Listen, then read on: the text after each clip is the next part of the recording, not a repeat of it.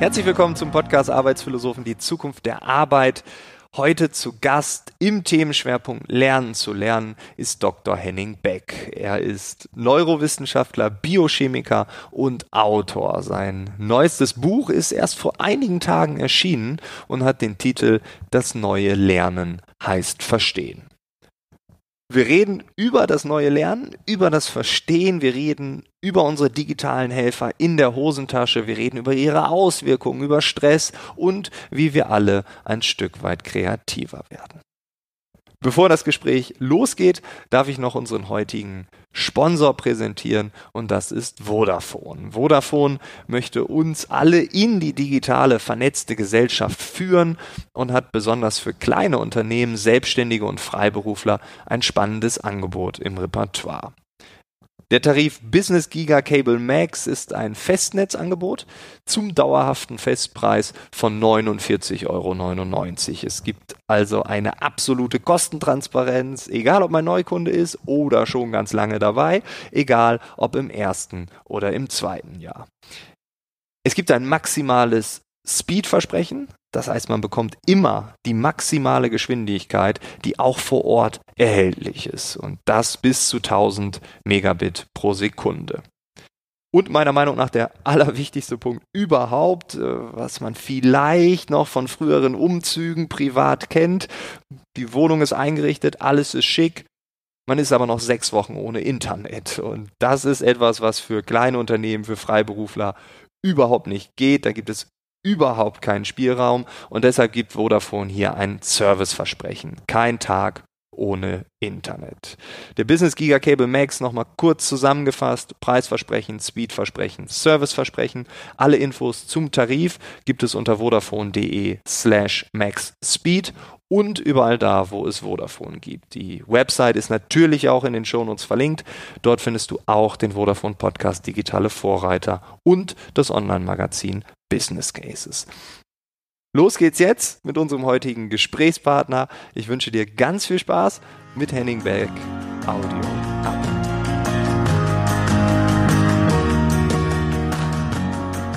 Wie lernt unser Gehirn? Die Frage, die habe ich mir schon öfter gestellt. Ich habe auch schon öfter danach gegoogelt, aber ich hatte nie eine einfache, gute, plausible Antwort, die ich mir auch merken konnte.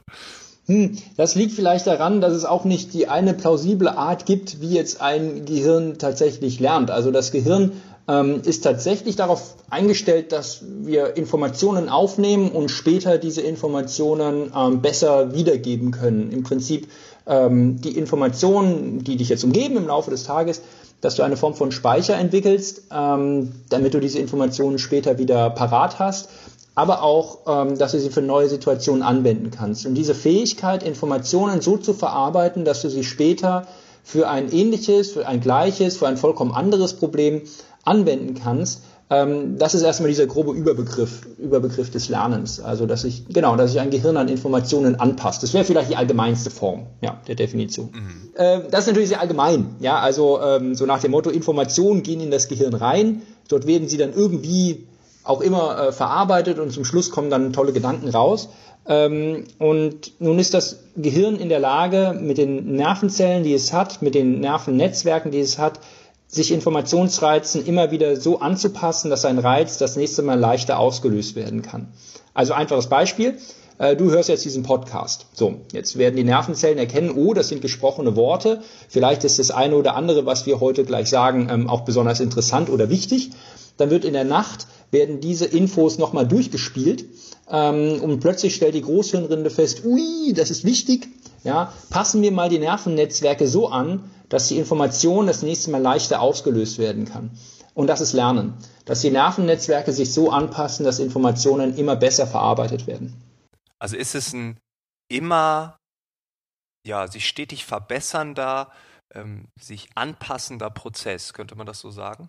Genau, also es ist eine, eine, eine Anpassungsform des Gehirns an die Umwelt. Und tatsächlich ist das auch das, was wir Menschen ganz besonders gut können und wahrscheinlich auch besser können als alle anderen Tiere. Ja, also Fische schwimmen, Vögel fliegen. Ähm, wir passen uns an Informationen an. Das ist, das ist unsere, unsere ökologische Nische, wenn man so will, also unsere besondere Stärke.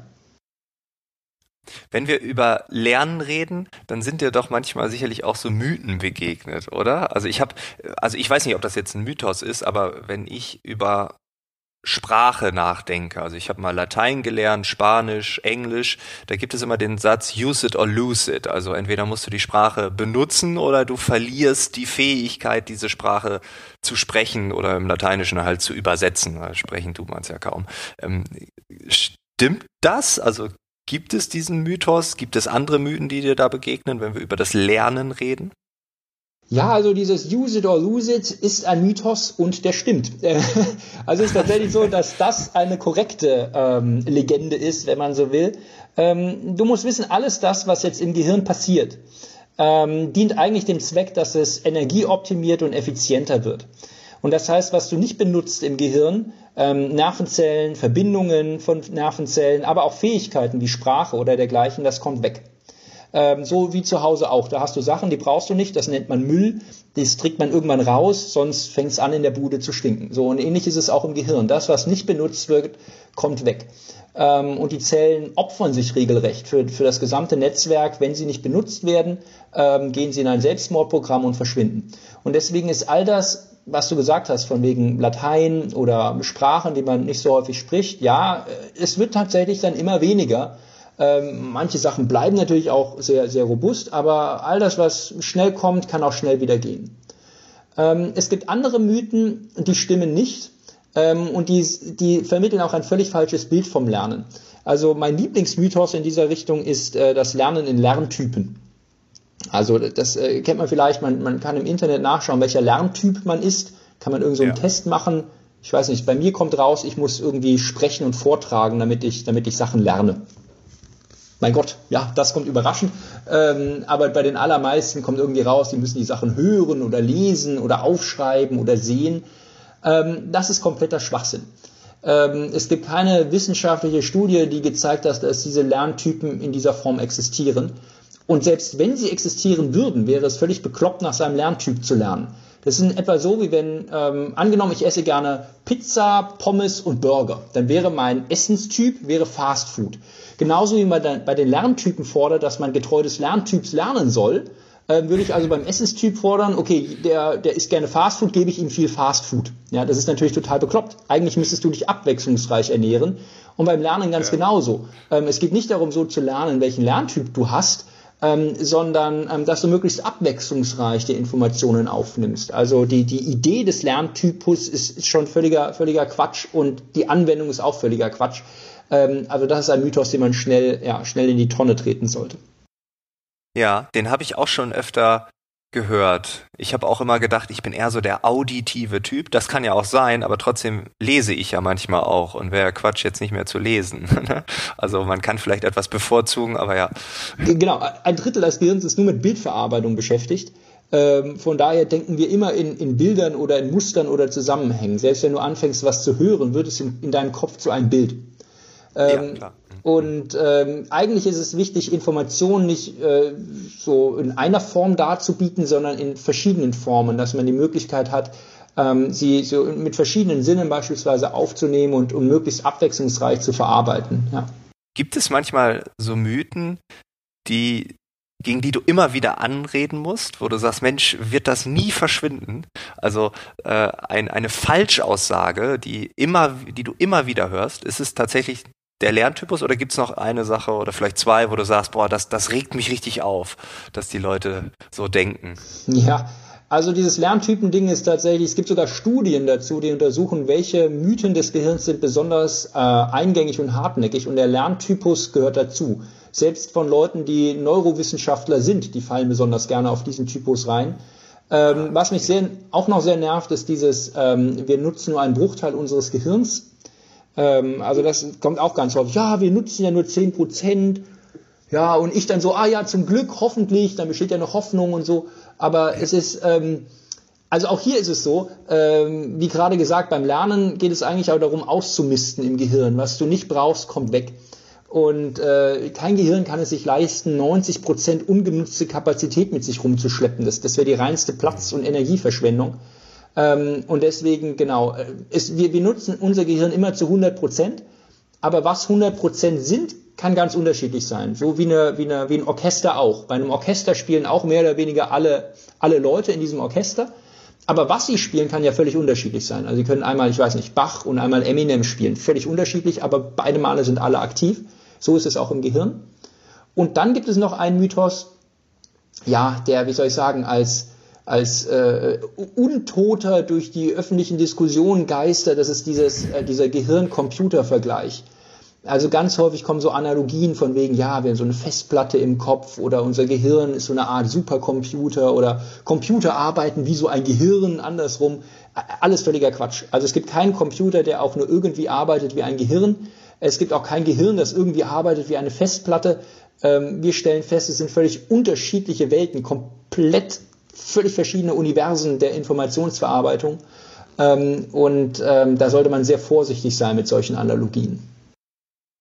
Okay, also du hast jetzt einen Teil der Aufklärung übernommen. Dein neues Buch geht wahrscheinlich genauso weiter. Das heißt nämlich, neues Lernen heißt verstehen. Jetzt ist meine Frage irgendwie, ja, was ist denn dann der Unterschied zwischen diesem alten Lernen und Verstehen? Ja, also klassisches Lernen, also das, was man so häufig so in Lehrbüchern, in Schulbüchern oder in irgendwelchen Workshops immer wieder gesagt bekommt, ähm, baut eigentlich darauf auf, dass man Informationen vielseitig anbietet, häufig wiederholt, damit man dem Gehirn die Möglichkeit gibt, sich daran anzupassen. Also so nach dem Motto, ein Reiz kommt, wir wiederholen ihn, die Nervenzellen passen sich an, wir verarbeiten es besser, wir lernen. Und eigentlich sind fast alle Lerntechniken darauf ausgelegt, ähm, Sachen clever, abwechslungsreich, effizient zu wiederholen, äh, neu aufzub aufzubereiten ähm, und dann zu verarbeiten. So, wenn das aber stimmt, wenn das Lernen wirklich nur das wäre, wie gelingt es uns denn dann, dass wir manche Sachen ad hoc verstehen? Also neue Wörter zum Beispiel, Wörter wie Selfie. Wie lange hat es gedauert, bis man den Begriff Selfie verstanden hat? Du siehst ein, zwei Mal, wie Leute ein Selfie machen, dann weißt du, was ein Selfie ist. Du hast dieses Selfie-Konzept verstanden. Oder andere Wörter wie Brexit oder GroKo oder Flexitaria oder sowas. Wir haben nur eine, eine Chance oder eine, eine Gelegenheit, das zu lernen manchmal und wir haben es sofort kapiert, sofort begriffen, ohne das häufig zu wiederholen, ohne das irgendwie vielseitig darzubieten.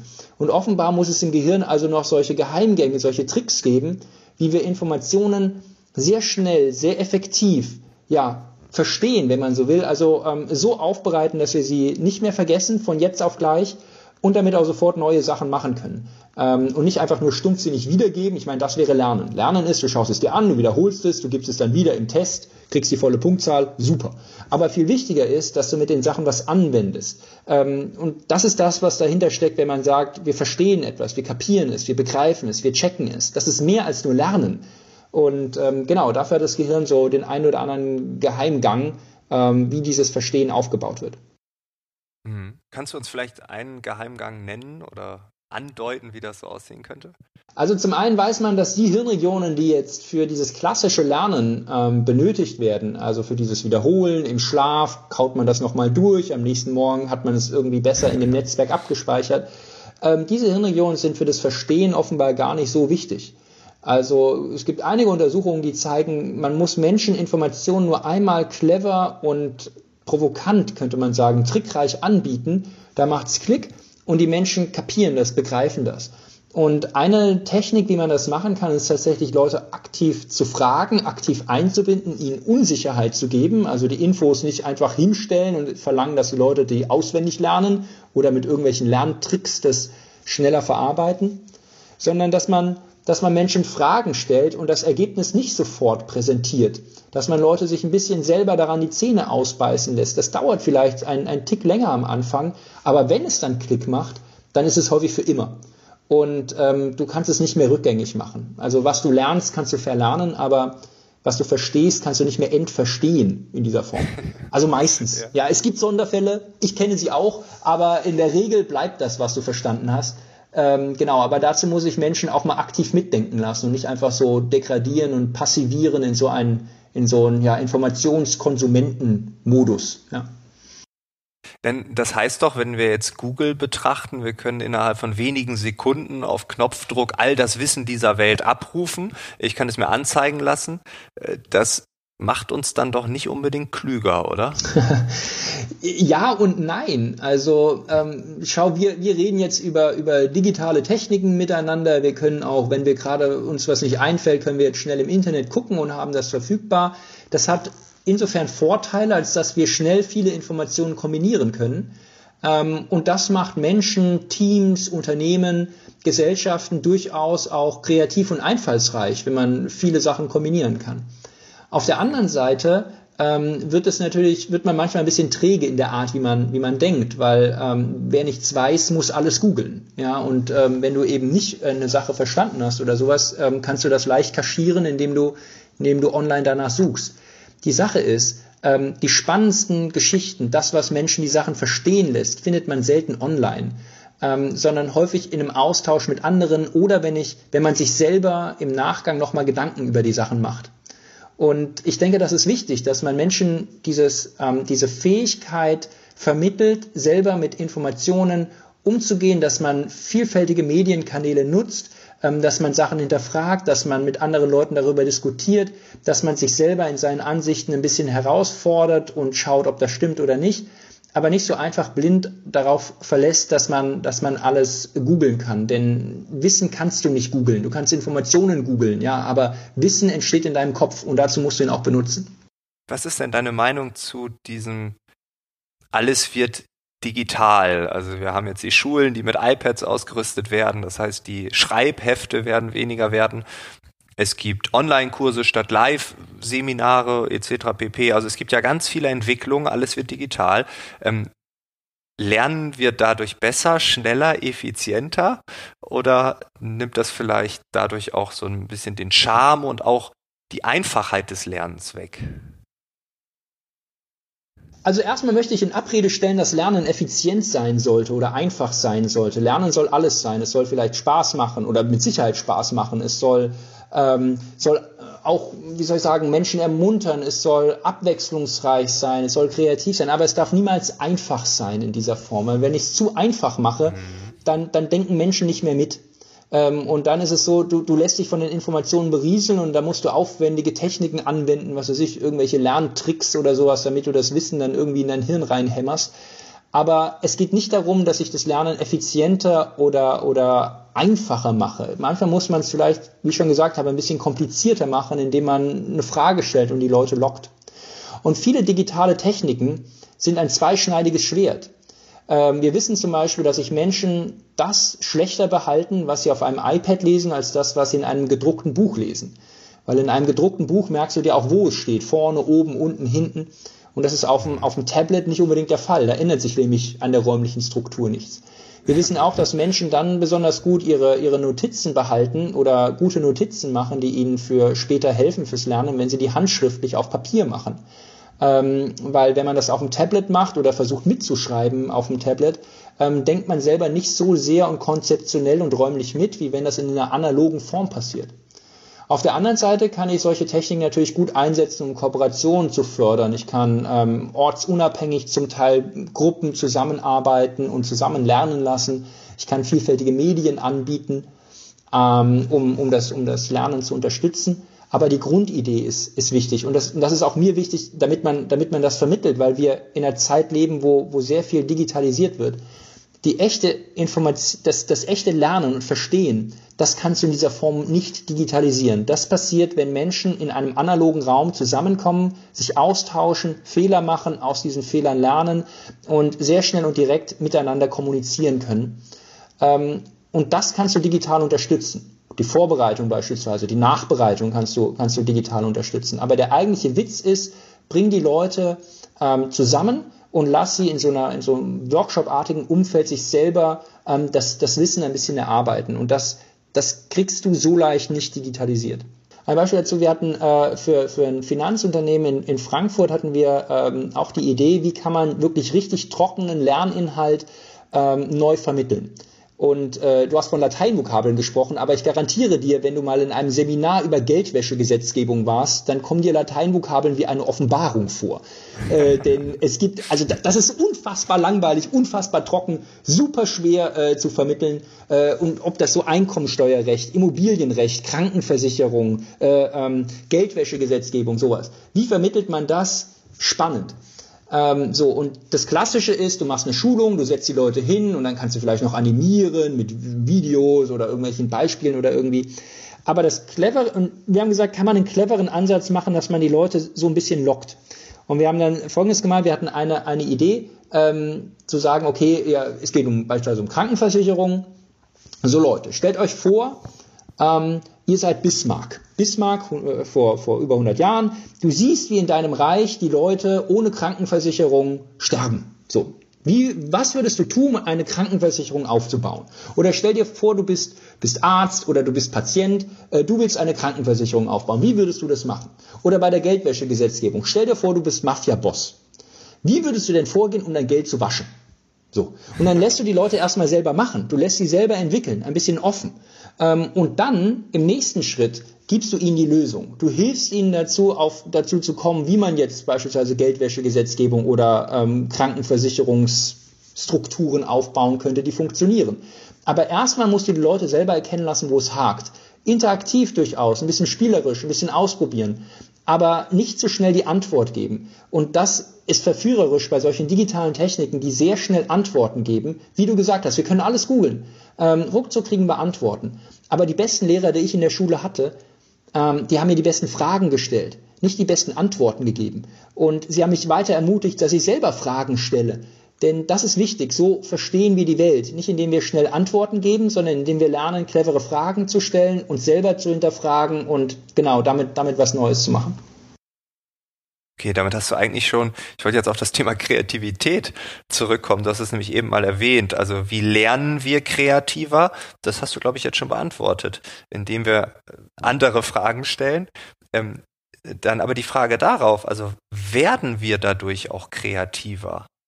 Also es gibt einige schöne Studien, die haben sich genau das, dieses Prinzip angeschaut, jetzt in einem, in einem schulischeren Kontext.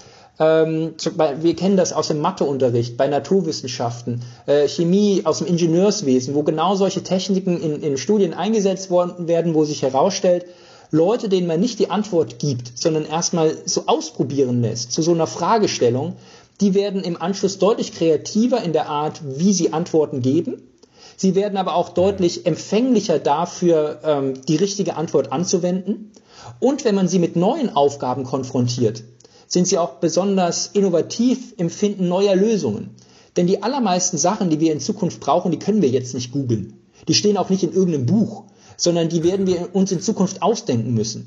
Aber wenn du dazu trainiert wirst, immer Antworten zu geben, alles schnell zu googeln, schnell und effizient dir reinzuballern mit irgendeinem so Tutorial, dann verlierst du vielleicht in Zukunft die Fähigkeit, Probleme zu lösen, für die es noch kein Tutorial gibt, für die es noch keine Google-Antwortseite äh, gibt oder so.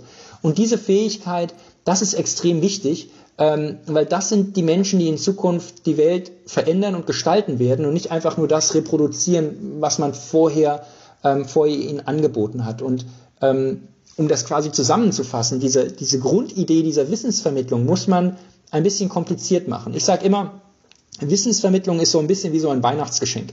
Sehr ineffizient. Weihnachtsgeschenke sind super ineffizient. Es gibt, sich, es gibt jemanden, der wünscht sich was, das schreibt er auf einen Zettel, dann gehst du los, kaufst das, verpackst das in ein in Geschenkpapier und gibst es ihm, damit er es wieder auspacken kann, was er sich vorher gewünscht hat. Ja, das ist komplett ineffizient. Das kann man optimieren. Aber wir lieben das, eine Sache auszupacken, ein Geheimnis zu haben, ein Rätsel zu haben, ähm, das, ist, das ist das, was uns anfixt. Und warum mache ich das in, nur in der Wissensvermittlung? Ja, da muss es immer eingängig und effizient sein. Warum nicht Wissen anbieten wie so ein verpacktes Weihnachtsgeschenk? So ein bisschen verführerisch machen, so ein Geheimnis anbieten und die Leute dadurch locken und, und, und neugierig machen und interessiert machen ähm, für, die, für, für die Thematik. Ähm, und ich denke, das ist, das ist ein viel clevererer Ansatz, als alles mit Tablets voll zu ballern, ähm, weil dadurch verschlimmbessere ich häufig nur, ähm, nur die Didaktik, ähm, beziehungsweise wenn ich die Lerntechniken nicht gezielt hinterfrage und so ein bisschen auf den Kopf stelle, wie ich gerade beschrieben habe, dann bringt das gar nichts. Ja. Okay, und jetzt hätte ich die Frage an dich. Ich würde mich als zumindest Teilzeit-Autodidakten bezeichnen. Das heißt, ich lerne sehr viel einfach intrinsisch motiviert und habe äh, Themen, die mich sehr interessieren und dann tauche ich manchmal ganz tief ein. Ähm, was muss ich tun, damit ich kreativer lerne oder auch dadurch auch kreativer werde, ja.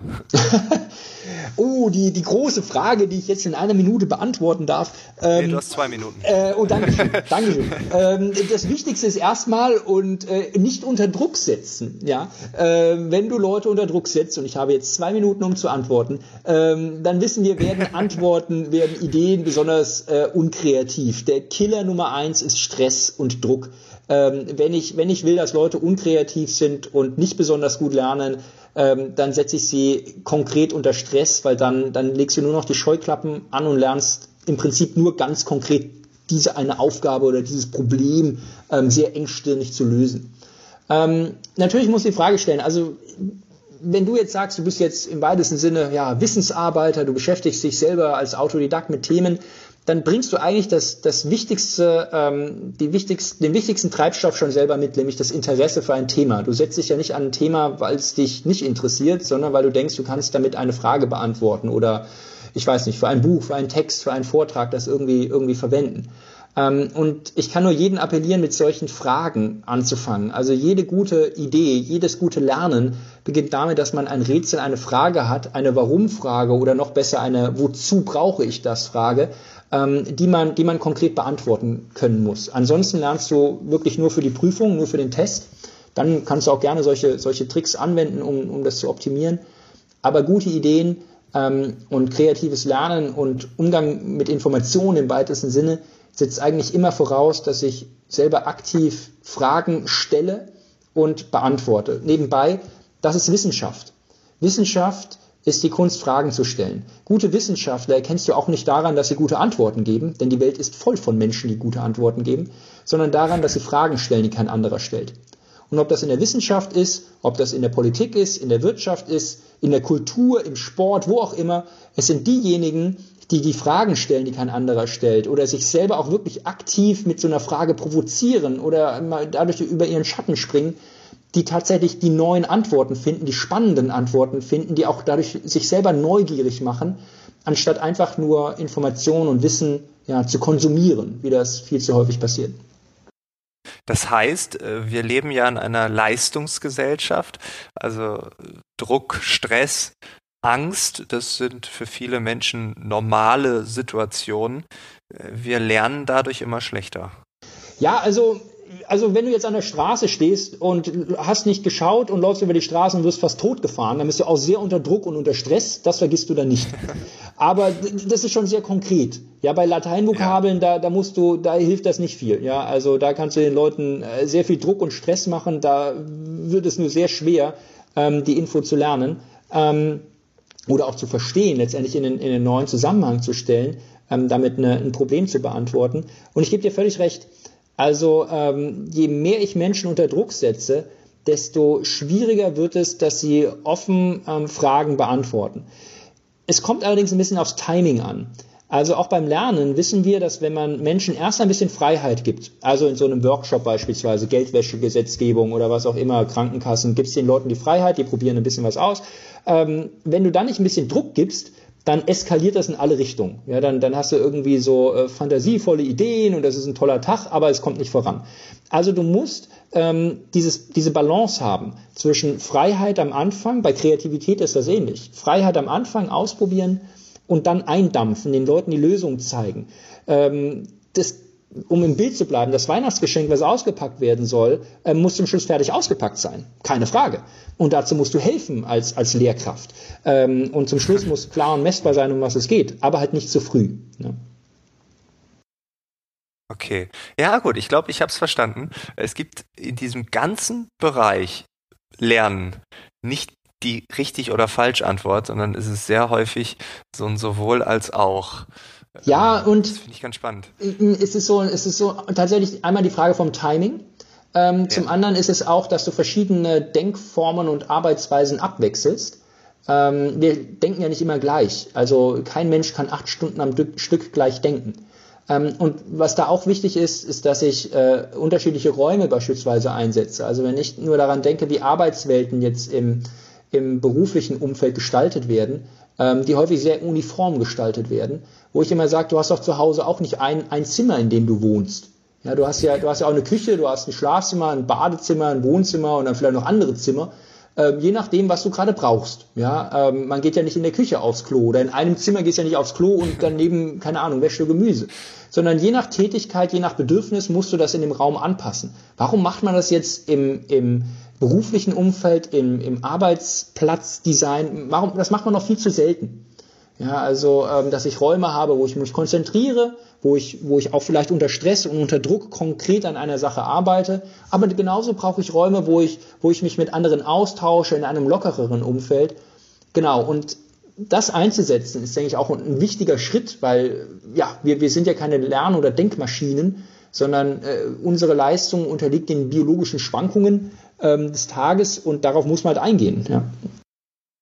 Was war für dich äh, die größte Erkenntnis, äh, wenn du an dich persönlich zurückdenkst? Äh, wo hast du gelernt, wow, wenn ich das mache, dann lerne ich so richtig gut? Also ich habe Biochemie studiert.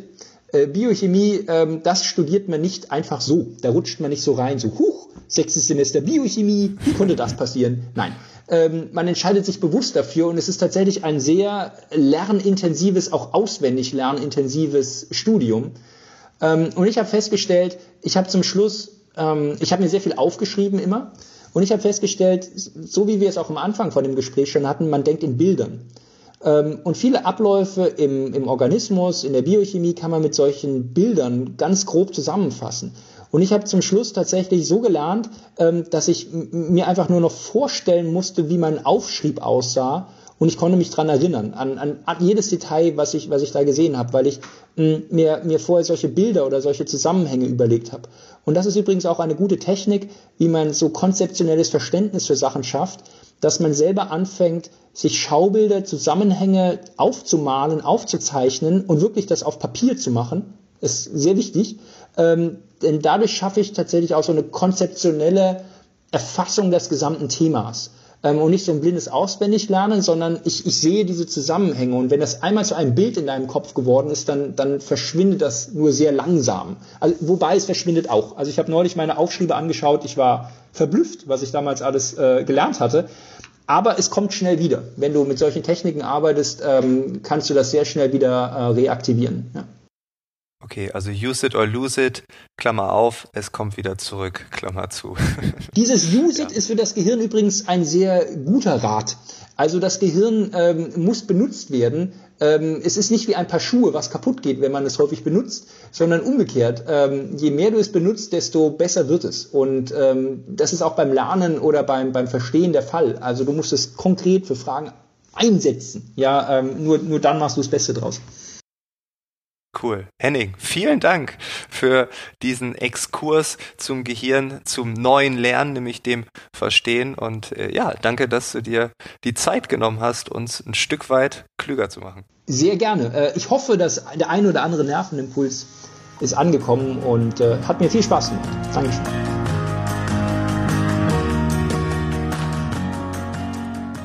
Das war das Gespräch mit Dr. Henning Beck. Ich hoffe, dir hat das Gespräch gefallen. Ich hoffe, du hast jetzt Lust, noch mehr zu verstehen, neue Dinge zu lernen. Alle Infos zu ihm sind in den Shownotes verlinkt. Dort findest du auch nochmal das Angebot von Vodafone. Ich würde mich freuen, wenn wir uns in der nächsten Woche wiederhören. Wir tauchen noch tiefer ein, sind beim Themenschwerpunkt Lernen zu lernen und ich wünsche dir alles Gute. Bis dahin. Ciao, ciao.